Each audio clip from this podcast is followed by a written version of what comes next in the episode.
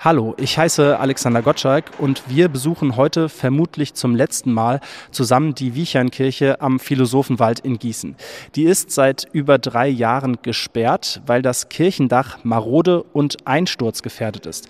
Die Kirchengemeinde hat das Gelände hier verkauft und die gut 60 Jahre alte evangelische Wiechernkirche wird noch in diesem Frühjahr abgerissen. Das sieht man auch, die Bänke sind raus, das Kreuz ist weg und auch Kerzen gibt es natürlich nicht mehr. Bei mir ist jetzt Britta Ratzel vom Gemeindevorstand. Was macht das mit Ihnen, Ihre Gemeinde so zu sehen? Mich macht es weiterhin traurig, obwohl ich jetzt ja jeden Schritt hier mitgekriegt habe. Das hat viele Diskussionen ausgelöst, das hat viel Trauer ausgelöst und da sind Tränen geflossen, da hat es Wut gegeben, da hat es auch Ängste gegeben. Gibt es uns dann noch? Also das ist ein schwieriger Prozess gewesen. Warum sagen Sie, das war trotzdem trotzdem der richtige Schritt. In dem Gebäude sind letztendlich an normalen Gottesdiensten zwischen 20 und 30 Menschen gesessen. Das Gebäude ist ungedämmt, es hat eine veraltete Heizung. Wir haben den gesellschaftlichen Wandel, wir haben den demografischen Wandel und es braucht diese große Kirche nicht mehr. Die Kirche mitsamt ihrem großen Turm wird nach und nach abgetragen.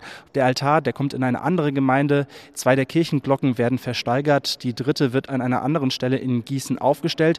Und die Orgel, ja, die wird gerade abgebaut. Da kann man jetzt mal einen Blick nach innen in die Orgel werfen, ein Holzkonstrukt.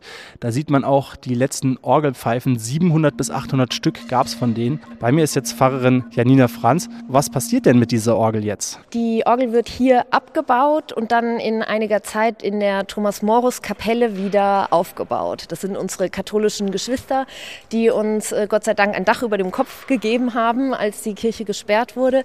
Da feiern wir seit einiger Zeit unsere Gottesdienste und unten in der Kapelle die Orgel war kaputt. Da wird jetzt unsere Orgel hinziehen und hoffentlich bald wieder in unseren Gottesdiensten erklingen. Also, die Wiechernkirche hier in Gießen, die ist bald Geschichte, aber der Geist der Gemeinde, der überlebt auch das Gebäude.